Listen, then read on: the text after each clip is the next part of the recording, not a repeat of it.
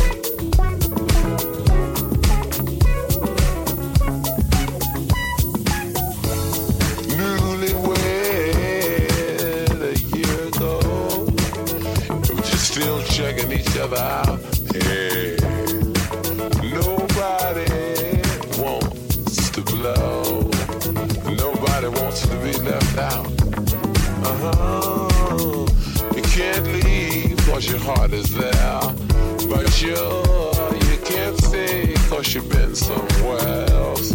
You can't cry, cause you look broke down. But you're crying anyway, cause you're all broke down. It's a family affair.